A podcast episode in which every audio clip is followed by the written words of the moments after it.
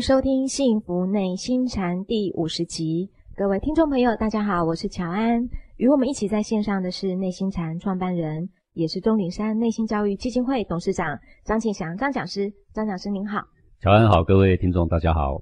在我们节目的一开始，我们先进行张讲师的解惑时间哦。有一位朋友他是这么回馈的，他说：“讲师啊，我有一个朋友，他上了两次的初阶，虽然在三年前呢已经把讲师的经典都买下来了。”可是就没能深入。现在呢，讲师您推出了《幸福内心禅》这个节目啊，他每一集都收听，而且觉得收获很大。他说啊，这样用经典的精神贴近生活来教导，让他慢慢的进入了黄庭禅哦，也渐渐的明了了事理。这位朋友说出了很多朋友心里面的话，我们也很感谢讲师您愿意用如此浅显的语言来带领我们，将那么深邃的学问与心法灵活的应用在人伦之中。也更印证了讲师您说的“道在哪里？道就在生活日常里”，对不对？对的，呃，实际上这个道啊，在运用上其实是很浅显的啦。是我们之所以觉得深，是因为有一些层面呢，我们从来不曾想过。嗯哼。呃，我们不曾想过说，原来这个道啊，应用在日常生活，竟然可以这么的灵活啊。对。啊，可以这么的简单，判断事情可以这么的立即，不用。拖泥带水啊，是是，举棋不定，是那个是最耗精神的嘛。对，大小先后次序一摆出来呢，这个明明朗朗一条路嘛。对，所以没有什么好怀疑的。所以古圣先贤指引给我们一条很好很好的道路。那么这条道路呢，累积了有五千年的历史。是，这五千年的历史呢，经过多少哲人智慧的结晶啊，不断的验证考验，然后呢，去实验去落实啊。证明了这些智慧呢，确实是这个人性间的真理呀。人要培养自己的品格气节的真理啦，是啊，要为自己好、为别人好的真理啦。我们累积了五千年的素养，证明了这些学问的价值。是我们呢，只要愿意学习古圣先贤的经典，我们不费吹灰之力，你也不必经历五千年去收集嘛，对，你就可以。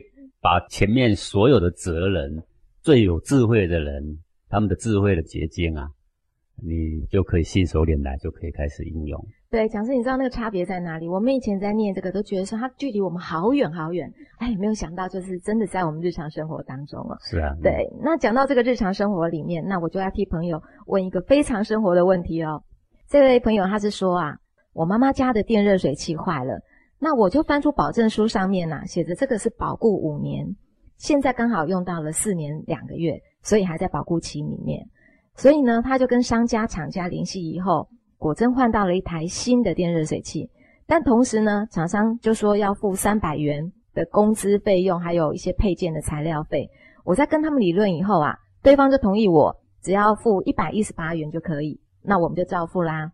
可是呢，我母亲认为，既然是保用五年的。那么就应该给我们免费换个新的，怎么可以再收这个一百一十八元呢？这个是厂家在坑人，所以呢，我也觉得母亲这样讲好像有道理。刚好三月十五日呢是消费者的权益保护日，我就去找这个消费者保护协会来理论这件事情。我的目的是想透过我的维护权益呢，可以让更多的消费者啊，在这样的情况下不用花这一笔冤枉钱。然后嘞，记者就来啦，电视台的媒体也介入了报道啦。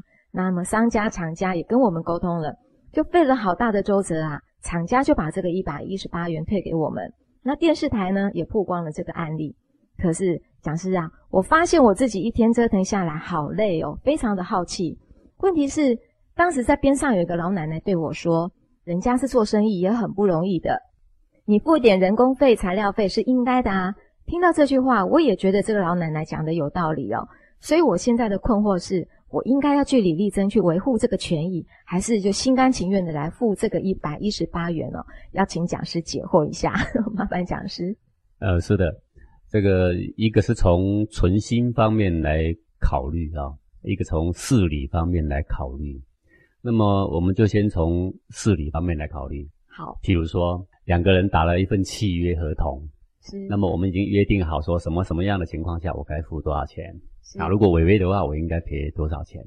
那么事情发生了啊，那有一方违约了，那应该赔多少钱？那么事理上就是按照合约上应该赔多少嘛，就赔多少，这个没什么好再纠结的。是是。啊，那纠结的是另外一方，该赔的呢不赔是他纠结，对不对？对。啊，但是呢，实际上要按照我们的契约该怎么写就应该怎么做。在我的理解上，台湾的所谓的产品的保固，比如说你买一个产品，它保固五年，保固五年，在我们的意思是说，这五年内如果你有任何故障，它必须免费给你维修啦。修到好，不是换新的。对了，不是换新的啦。是。好。啊，那么我不知道这个内地是不是说保固五年的意思就是要给你换新的。嗯，当然，如果你们的意思都是说，呃，在这个保固期间内，所有的故障都必须换新的给你，啊，那如果是这样的话，那么你要求他全部给你换新，不收一毛钱，那这是合理的啊。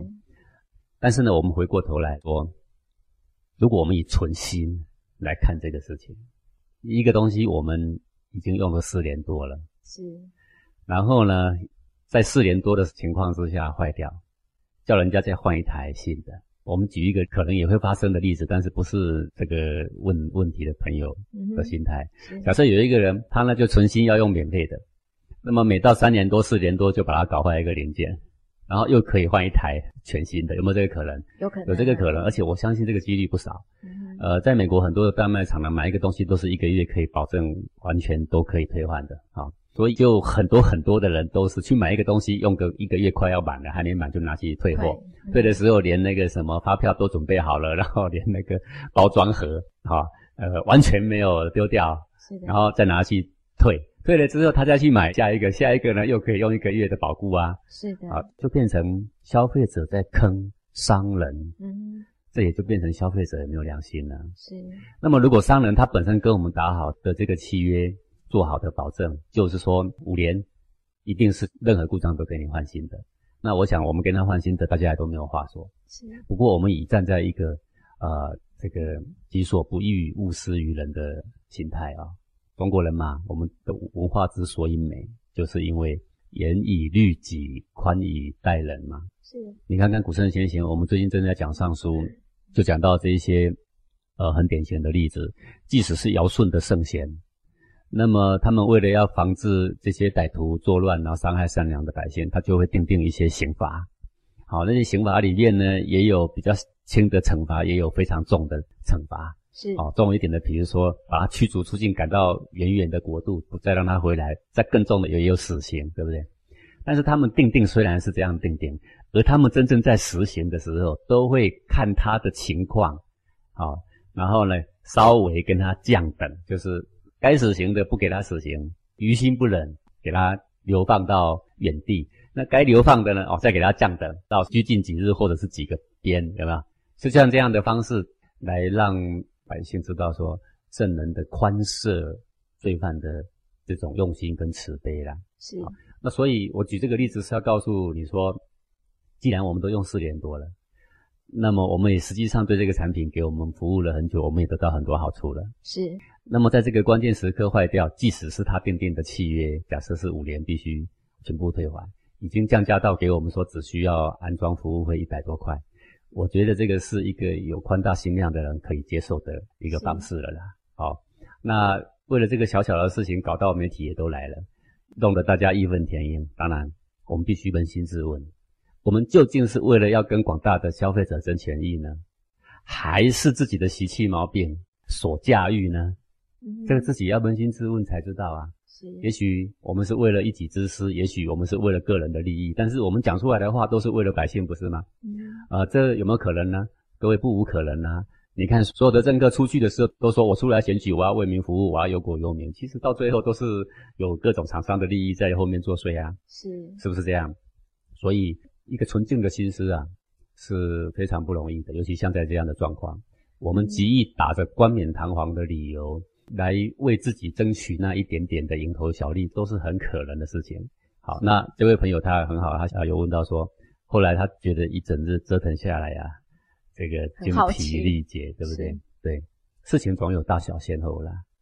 啊，纵使是三百块啦，或一百多块，那么跟我们饱满的精气神来相比，精气神显然要重要的多嘛。小小的损失，啊。那么小小的退让，然后也能够考虑到别人的得失，我们不能只是考虑到自己的得失嘛？好，但是因为这个还是有关于说，呃，内地他们的风土民情怎么样，他们所谓的品质保证到底怎么样哈，不是很清楚。台湾的话，必定不是这个情况，是说帮你修到好，呃就可以了。是，呃，谢谢讲师。讲师您讲的我听懂了，就是说，呃，权益是一件事情，存心是一件事情。是啊，是啊。但是讲师，我想请问的是说，那我主张来帮大家去宣扬这个权益，这样子不是有义气的事情吗？是的。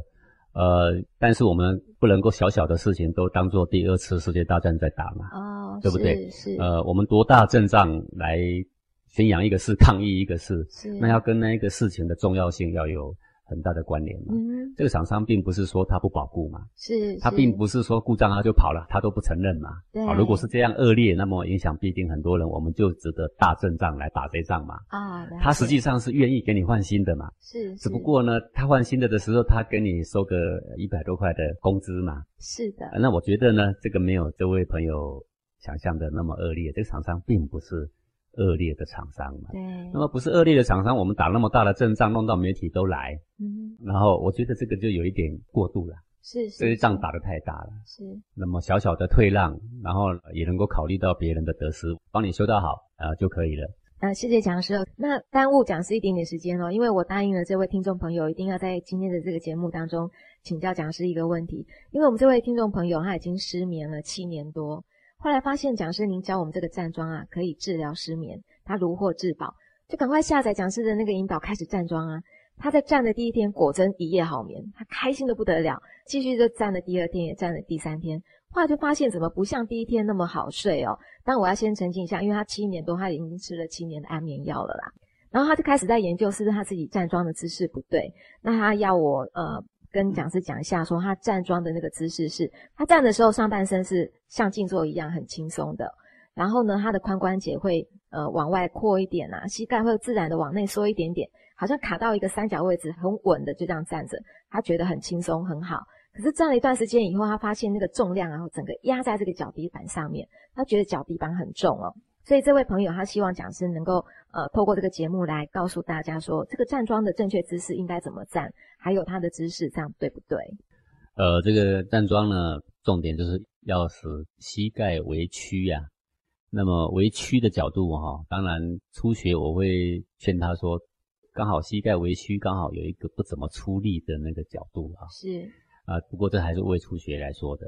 但如果我们要让我们的身中的精气神锻炼。能够更顺畅、更快速的话，那应该再下去一点点，也就是对自己呢有一点吃苦的挑战。然后呢，这个精气神、这个气才会翻腾起来，才会产生呃排毒啊各方面的造化，才会快速啊。也就是说，我们不是要弯到那个轻松自在的那个角度，不是不是，是要再下去一点点。但是呢，又更下去的话又很苦啊，很苦，一般的人根本就不做啊。所以如果我们这样来提倡，对新人来说，很显然是断绝了他们站桩的这条路。所以如果是一开始我就愿意说。呃，膝盖微曲，脚不能直的嘛，对不对？好，总是要有点弯嘛。那还算轻松的那个角度可以。但如果说我们要让我们的以前，比如说你刚刚提到这位同学，他以前吃了七年的安眠药，嗯，那必定有很多化学的残留。是，所以残留要快速的代谢的话，那就说气还要比血更重要，因为气是血的主帅啊。那你要让这个气呢运行的更顺畅快速，能够产生这个啊排毒我们过去的气毒素的效果，那就是要再蹲下去一点点。那两个脚掌呢，大概是跟肩膀同宽就可以了。是啊，那当然略宽一点点也没关系。那有的主张内八字，有的主张外八字。啊，我觉得这个是练武术家呢，他们对于他们的姿势有一定的呃这个要求跟标准。每一个派别或多或少有一点差异，这没关系。那么我们只是简单的要促进内在的气血的循环。你两只脚呢，要围外往外八字也可以，你要两脚平行也可以。这个不是很大的重点，因为我们不是练武术嘛。好，然后呢，你膝盖微曲的角度可以到什么程度呢？如果是练武术家的低马，低马就是大腿跟地面平行的意思啊，九十度，好低。然后他们还会屁股后面插一炷香，好，那就是如果你忍不住下去，那就是香会戳到你的屁股，会把你烫一个洞啊。是，好，我们不必这么刻苦了啊，因为这样对于促进新陈代谢没多大的意义。好。那么大略来说，这个大腿呢，我们原先站着就是跟地面垂直嘛。是。你微屈大概可以到七十五度，好。七十五度。对，大腿的斜线跟地面成这个七十度的夹角，啊，差不多，那也就是另外一边是十五度的意思啦，啊，差不多是这个意味啊，不是很下去，但是也足够让你的身体的代谢运行。那髋关节的部分呢，就是感觉它是松巧的、放松的就可以了。至于重量会不会交到脚底上，那是最好是这样了，是最好。对，也应该这样说，你站久一点，自自然然就会产生这个现象。啊，这并不是什么不好的现象。是。那么至于这位听众，他说一开始站是有效，是大家都这样。那么后来呢，比较没效。好，那你别担心，你继续站，后来就会更有效。是是。啊，为什么呢？我在节目中我常常讲到这个概念。我们的身体呢，被我们摧残已经这么多年了啊，让它脱序也这么多年了。它刚开始第一个有进步的时候，你感受到你就说哦，进步真的太大了。问题不可能天天那样进步，进步总是以像海浪的方式前进的。各位，你看海浪前进哈，不是一直往上越来越高，然后一直前进，不是啊，一下子高，它是高到一个顶点就下来啦。可是你感觉它下来了，哎，怎么跟上次不一样呢？但是问题它还在前进，啊，还在前进，对不对？是。然后待会又上来了，哎，你不能说前进就是一定要上来啊，海浪前进是下去也是前进啊，是，不是嘛？所以。你会经历到说啊，好睡好多天，然后呢，当身体适应了这个好睡之后，你以前的毒素开始又来反扑，你开始又会不好睡，开始不好睡，你继续练，然后他精气神累积到一个程度，又战胜了这一波的反扑，然后你又会很好睡。当你又很好睡的时候，问题你身体的毒素还没有排完啊，你的思绪也还没有回归正轨啊，所以身体还会有反扑，它是以波浪的方式在前进的。所以请这位听众们放心，呃，动作的要求其实并不多。是，呃，不必那么精准的，一定要像武术家一样，如何的去要求全身那么多姿势啊，沉肩垂肘啊，松腰落胯啊，啊，对很多的这个要求哈，我们宁愿把它讲的简单一点，当然他们那些要求也都对了，啊，但是我宁愿把它讲的简单一点，让每一个人可以跟上脚步，这个是最好的方式了。对，谢谢讲师，就是像波浪一样的前进哦，所以持之以恒很重要。也在这边回答这位听众朋友。那我们感谢讲师的解惑，也欢迎各位听众朋友来信提问，或者来与我们分享您的心得。讲师，现在麻烦您帮我们讲一个精彩的公案喽。好的，那么嗯，我们今天呢准备的一个公案呢，就是大家常常听到说啊，酒肉穿肠过，佛在心中坐。济公说的嘛？对对，大家都会说这个济公说的嘛，哈。是。然后呢，济公呢，当时呢吃狗肉，然后人家问他为什么你做个和尚你还吃肉？他说酒肉穿肠过，佛在心中坐，或者说佛祖心中坐，或佛祖当中坐，对，这个字差一点点啊，反正就是意思大家都是一样的。可是然而你实际上你去查证这个济公传，其实里面是没有这句话的，没有，确定没有。对，然后这个。嗯，我们宁可这样说吧。如果我们没有确切的证据，我们就不要说这是济公说的。是。那么或者传说中有一些什么什么样的典故？那传说毕竟是传说，但是直接关于济公的一些案例却没有这样记载。不过呢，我倒愿意来说一说有关这句话啊。呃，在这个明末清初的时候啊，呃，所发生的一个案例跟这一个寄语啊是有关的。想请教讲师，我们济公是哪个朝代的人啊？宋朝的人。宋朝的人，啊哈，明末清初的这个，等于是已经很后面。很后面了嘛，差很多了嘛，哈。是是是。那这个是明末的时候，因为张献忠起兵嘛。是。那么他的部将叫李定国，他就去攻进了现在的这个重庆了啊。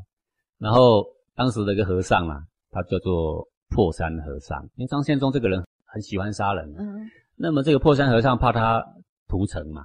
是，所以等他攻陷了这个重庆的时候，赶快去拜访他，意思是说请他不要屠城啊。啊，这个破山和尚为什么叫破山？这也有一个他的一个爱国的典故啦，就是他觉得说这个明朝被攻破了，这个清朝要起来了，山河都破了嘛，国家都破了嘛，所以呢，他就叫破山和尚，因为有爱国情怀嘛。那既然国家都破了，这个兵都攻进来，攻进重庆城了，重庆城那时候叫做虞城啊。然后他就去见他，各位这个也是相当的勇气呀。为什么？因为这种情况下，你去见一个军阀哈，这个杀人无数的人呢，那说不定你的头都提不回来啊，对不对？好，然后这个攻陷重庆城的这个将军李定国，他就听说这个破山和尚持戒非常精严，所以呢，他就故意出一个难题啊，要为难他。好，他说破山和尚，你既然这么慈悲，那如果你肯在我面前吃肉。那我就不屠城，叫和尚吃肉。对啊，明明是给和尚出难题嘛，因为和尚持五戒比他的生命还要重要嘛。对。那么他就跟他说，在我面前吃肉，我就不屠城。然后呢，这个破山和尚怎么办呢？他就说啊，酒肉穿肠过，佛在心中坐。对，有什么困难吗？嗯。他就拿了酒肉就开始吃了。好。是。啊，吃了之后，这李定国因为当时跟他约定的嘛，就一下子不敢屠城了嘛。好，然后这个和尚就喝酒吃肉啊。可是这个事情就流传下来。以古代的这个圣贤来看这个事情，将会是什么样的一个看法？或是以佛陀的角度来看这个事情，将会是一个什么样的看法？我们会不会说，这个破山和尚竟然破戒了，对不对？啊，这当然是一个选项。呃，我们可以骂他，你根本就不是佛家的人啊。当然你可以这样子说啊。呃，但是有另外的人可能会说，这个破山和尚放弃自己的坚持，可是却救了千千万万的生灵啊。是。对不对？对，那他这样做到底是对还是错呢？大小先后怎么排好，我们一贯的说事理圆满就是大小先后。嗯，自己的一条命去换十条命就很划算了嘛？换百条、千条、万条是不是很划算？是。好，现在又不是用自己的一条命换呢，是用一个自己的戒。你原先非常注重的戒律，你破了这个小小的戒律，然后呢？也许有损伤，什么损伤？比如说你吃了肉，你必定是杀了畜生，一些鸡呀鸭，是不是这样？是。好，那牺牲了这一些，可是换了千万条的生命，值不值得？值得。一个牺牲我的生命换他们的生命都值得了。牺牲两只鸭子换他们生命有什么不值得？是。以投资报酬率来算，非常划算。是。各位，你今天去做一个生意，你出了两百万的资金，赚了两千万回来，人家会说你聪明还是笨蛋？聪明。你就说哦，这很聪明嘛，对不对？高报酬有没有道理？有道理嘛？你聪不聪明？很聪明啊！如果你今天花了两千万，只赚两百万回来，你说你这个笨蛋嘛？是不是这样？对。好，就以这个例子来说，大小先后怎么排？人的生灵这么大，一个人比一只鸭人就大了了嘛？何况是千万的生灵去比那一口的肉而已。这个肉还不是为他杀的，是这个李定国他们本来就在吃的嘛？是。夹一口来，马上吃给你看。好，好破戒于这一时，可是他走出了这个重庆城，他会不会再吃肉？不会再吃肉了嘛？对不对？是好，所以这个就是叫做全变。学学问呢，最重要就是一个有体有用。所谓体就是不变的原则，所谓的用就是全变。好像类似像这样的情况，守戒当然很重要。对于一个和尚来说，还有什么比守戒更重要？当然，当守戒跟千万生灵的价值来比的时候，那守戒根本就微不足道。千万名的生命重要。当然是这样子了。是啊，同样的这样的这个事情，在这个明朝也还有一个和尚也是这样。那么他是为了要救那个逃到寺庙里的难民啊，哦，那个山贼在追嘛，然后呢，那那个难民就逃到他的寺庙里面来，然后呢，他就在三姐的面前也是一样吃酒肉。然后为什么呢？因为当时三姐说啊，只要你吃我手中的酒肉，我就放了这些人。因为他在后面追嘛，然后那个落难的人逃逃逃到庙里，然后和尚出来求情嘛。是，三姐就提着酒，提着肉，来来来，你想要让他们活命，来来，我这个酒肉你给我喝下去，吃下去，我就给他们死，对不对？结果这个和尚呢，端起了酒，说：“哎，我以酒代茶。”说完一饮而尽呐。好，然后拿起肉，说：“我以肉做菜。”说：“请你们也吃，我也吃。”他就大快朵颐，就吃下去，吃下去面不改色。然后呢，那个三姐为之一惊嘛。因为已经约定在先了嘛，所以就没有杀一个人就走了。好，这同样的道理。救生命。对，因为这两个案例都传下了这一句“酒肉穿肠过，佛祖心中坐”的佳话了。但是很可惜的是，现在这一句话啊，已经变了质了。所谓变了质，就是说大家现在呢，呃，这个想要吃肉的时候，不想要素食，他就会说“酒肉穿肠过，佛祖心中坐”。或者有的时候甚至会去劝那个素食的人开荤哈，嗯，然后他不肯开荤，他就说：“哎呀，你的程度太差。”古人呐，酒肉穿肠过，佛祖心中坐，对不对？吃有什么关系？只要你心中有佛嘛，跟吃有什么关系？好，各位，这个时候啊，破戒就是破戒，杀生就是杀生，不仅无任何功，还有过。对，而古人依大小先后呢，救了无数生灵，不仅无过。还有功，对，这是完全不一样。所以，我们不要举那些冠冕堂皇的理由，只为了满足一己的口欲啊。对，呃，甚至呢还去鼓励已经持戒很久的人去开斋，那真是罪莫大焉呐。是的，这个又让我想起一个小小的例子啦。有一次呢，有一个道场是素食的地方啦，好，那这个道场这个派别哈，因为常常跟别的宗教有有所辩论呢，所以也得罪了不少人呢。那么有一天，这个道场呢在做这个法事，哈啊演讲啊上课之类，然后中午到了一个时间呢，就要吃饭时间嘛。这个吃饭时间到的时候呢，就很多很多人都坐着要等着开饭嘛。结果呢，大家菜添添添添好了，我们去添饭。去添饭的时候，这个大的饭锅一打开，里面竟然有一块好大的肉啊，有瘦肉有肥肉，这样一条一条的那种。五花肉，五花肉好大一条了啊！然后打开那个人就惊叫一声啊，怎么有肉啊？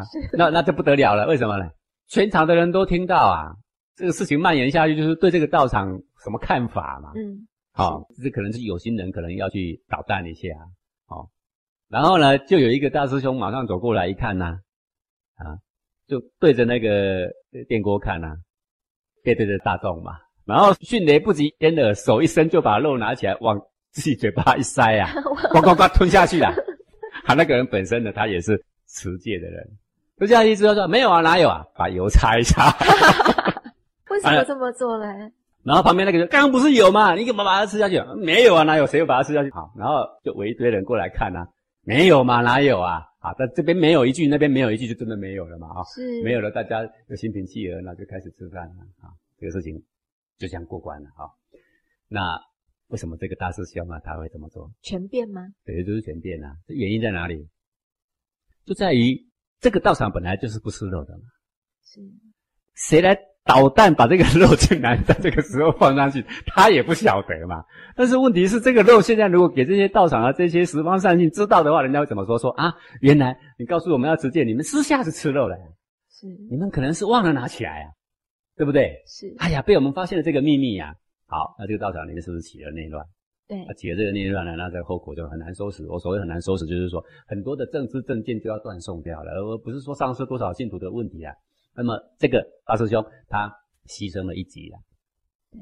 当然，各位你要知道啊，吃素的人真的吃到肉的时候是非常不舒服。是。好，那个油腻的感觉对他来讲啊，吐一天了。我跟你讲啊，很多人都不相信这个了啊。那他这个时候为了维护道场的和谐呀，维护这些政治政见，好不容易才有人接应，不要因此而断送。是。所以呢，就狼吞虎咽就把它吞下去了，把证据灭掉了，你知道吗？当然不可能把他抓去剖腹来检查嘛，是不是？是好的，这个事情一个道场的本来要掀起的狂风巨浪了啊，就此平息下来。由于他的自我的牺牲啊，嗯，那么造就了更多的人啊。那这当然在我来看，我不愿意说他是开斋，是啊，而说是呃牺牲了自己而成全了很多人。是，所以一个君子在看事情，呃，不会去说破山和尚开斋。也不会说在那个山贼面前吃肉喝酒的人说开斋，也不会去说刚刚那个大师兄啊是开斋爱吃肉，绝对不会这样做。这是君子的气量。那小人气量不一样，就说哎呀，酒肉穿肠过，佛祖心中留。来吧，我们干杯，对吧？这是小人。对，这就是小人作为的啦。对，讲师，你知道，你透过我们一开始的那个电热水器，还有这个公案。其实讲师您教的就是大小先后的排序而已。对对，非常感谢讲师今天的空中讲授，也感谢各位听众朋友的收听。我们下星期同一时间空中见喽，拜拜。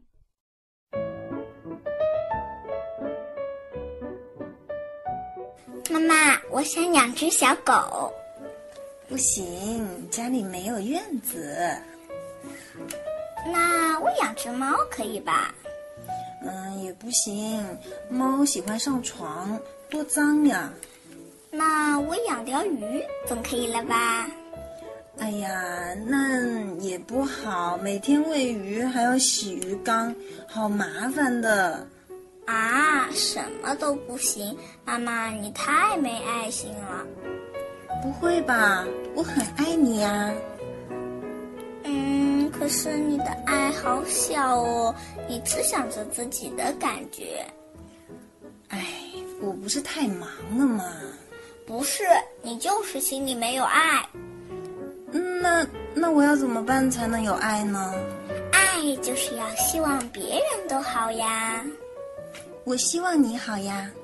可是你心里只有自己的感觉，爱是进不来的。